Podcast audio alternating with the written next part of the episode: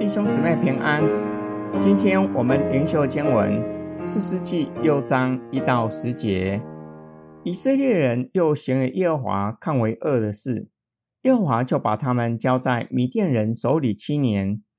米甸人的势力胜过以色列人，以色列人因米甸人的缘故，就为自己在山上挖穴、挖洞、建营寨。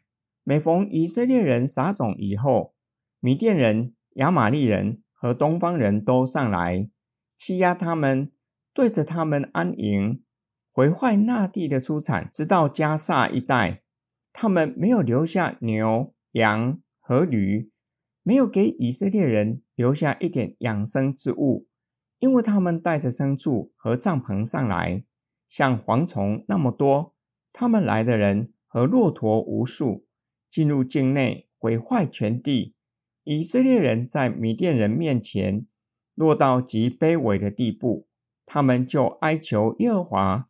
以色列人因米甸人的缘故，向耶和华呼求的时候，耶和华就差派一位先知到以色列人那里，对他们说：“耶和华以色列人的神这样说：我曾经把你们从埃及领上来，领你们出了为奴之家。”我曾经把你们从埃及人的手拯救出来，拯救你们脱离所有欺压你们的人的手，把他们从你们面前赶走，把他们的地赐给你们。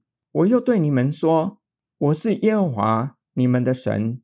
你们住在亚摩利人的地，不可敬畏他们的神。但你们没有听从我的话。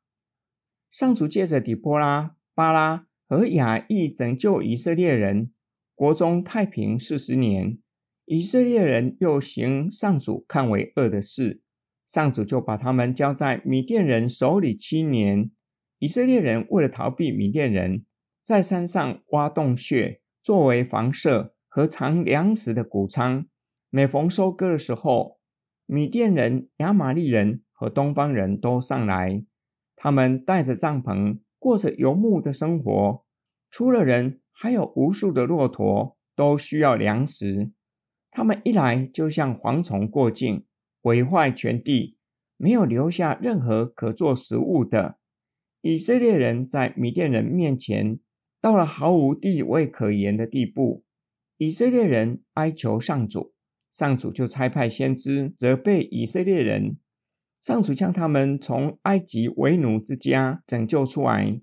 又救他们脱离欺压者的手，把他们从以色列人面前赶走，又把应许之地赐给以色列人，又警告他们：上主是以色列人的神，以色列人住在亚摩利人的土地上，不可随从他们去拜迦南人的偶像。但是以色列人没有听从上主的话。今天经文的默想跟祷告。以色列人若是愿意深思，必定会看到跟随迦南人拜偶像是极愚昧的事。假如迦南人所拜的偶像巴力那么厉害，迦南人为什么还要抢以色列人辛苦栽种的粮食？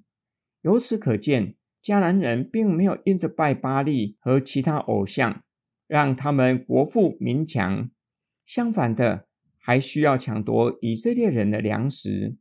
以色列人既然跟随迦南人一起拜他们的偶像，那些偶像为什么不保护他们，救他们脱离米甸人的欺压？以色列人也没有因着拜迦南人的偶像而受益，也没有让他们与迦南人和平共处。米甸人、亚玛力人和东方人都上来抢夺以色列人的粮食。今天灵修经文警戒我们。